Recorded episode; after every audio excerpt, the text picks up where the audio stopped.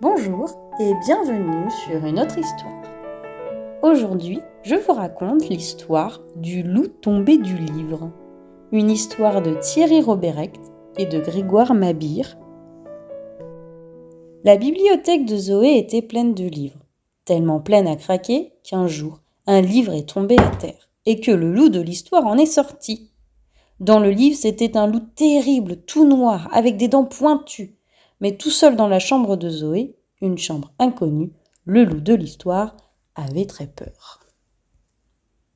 Il essaya d'abord de trouver refuge sous son livre qui, en tombant, avait formé une petite tente, un petit abri. Le problème, c'est que dans la chambre de Zoé dormait un chat, un énorme chat qui, à la vue du loup, se pourléchait déjà les babines. Ne me touche pas, lui dit le loup. Dans mon livre, je suis un loup terrible et tout le monde a peur de moi. Peut-être, répond le chat. Mais ici, tu n'es pas dans ton livre, tu es dans la chambre de Zoé, et c'est mon territoire. Le loup avait si peur qu'il tenta de retourner dans son livre. Mais un mouton le mit à la porte du livre parce qu'il arrivait trop tôt dans l'histoire.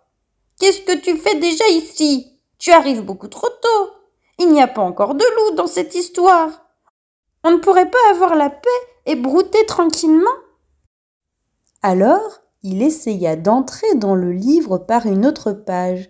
Mais là, d'autres loups lui ont dit Ah, c'est malin, c'est à cette heure-ci que tu arrives quand l'histoire est terminée. Bravo, belle conscience professionnelle.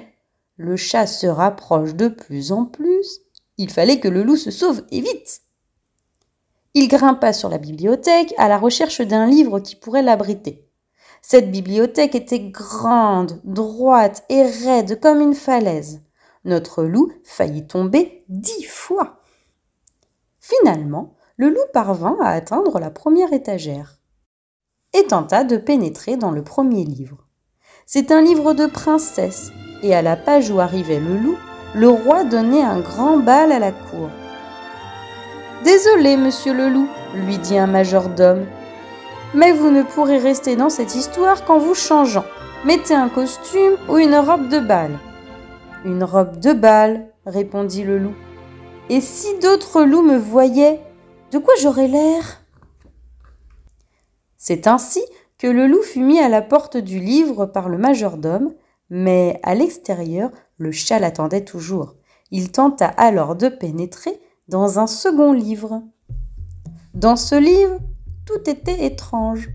Le monde ne ressemblait à rien de connu. Soudain, il sentit une présence derrière lui. C'était un dinosaure qui lui dit Mon garçon, tu ne vas pas pouvoir rester parmi nous. Tu t'es trompé d'époque. Fais-toi remplacer par ton ancêtre, et puis c'est dangereux pour toi ici. Les animaux de cette histoire étaient énormes et dangereux, et ils n'avaient aucune éducation.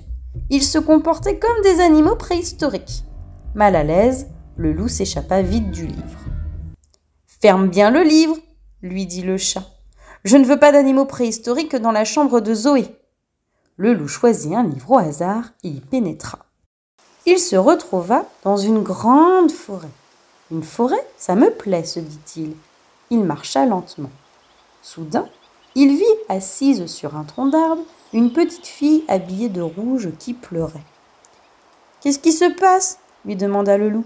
Pourquoi tu pleures Je suis en route pour apporter des galettes et un petit pot de beurre à ma grand-mère. J'avais rendez-vous avec un loup, mais il n'est pas venu.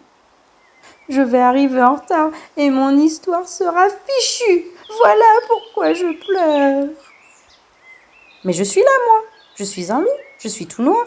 Et j'ai de grandes dents. Si tu veux, je peux t'aider. La petite fille le regarda à travers les larmes. Tu veux bien? Tu n'as pas la chèvre de monsieur Seguin à manger ou des moutons à dévorer? Non, répondit le loup. J'ai tout mon temps. Tu veux bien m'accompagner chez ma grand-mère? En chemin, je t'apprendrai ton texte. D'accord. Et ils partirent bras dessus, bras dessous.